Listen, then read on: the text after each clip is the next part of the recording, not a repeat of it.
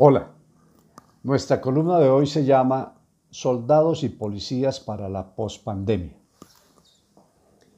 Cada día son más frecuentes en las redes sociales los videos de policías agredidos, vilipendiados o huyendo de catervas que blanden garrotes y machetes, cuando no tiroteando sin control. El apedreamiento de uniformados se ha convertido en la adrenalina favorita de los jóvenes. Claro que a los soldados no les va mejor. A pesar de su letal galil de dotación, les ponen machetes en el cuello, los sacan arreados de sus bases y los amenazan con que, abro comillas, a partir de las 72 horas, si los volvemos a ver, vamos a actuar de otra manera, cierro comillas, como les dijeron públicamente hace pocos días en Argelia, Cauca. Si regresan, a lo mejor los apalearán, les quitarán su armamento y los secuestrarán, retenciones sociales le dicen a eso ahora, o los volverán a sacar a empellones, en andas, como sucedió hace varios años en Toribío, Cauca.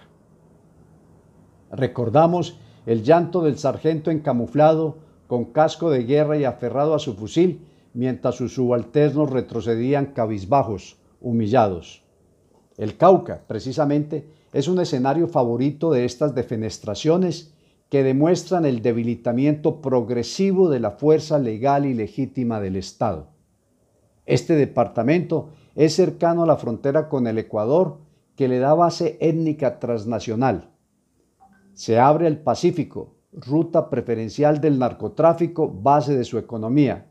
Ejerce su propia legislación, con cepo, latigazos y fuetazos incluidos, y mantiene aceitado su autónomo aparato de seguridad a cargo de la Guardia Campesina, una estructura paramilitar legalizada en La Habana y que bajo la tutela de las FARC recluta niños desde los siete años. En el Cauca se aísla y se secesiona el sur del país cuando lo ordenan las narcofarc y se impedirá a toda costa la fumigación de sus casi 20.000 hectáreas de cultivos ilícitos. Desde allí, muy probablemente, empezará la previsible turbulencia social de la pospandemia.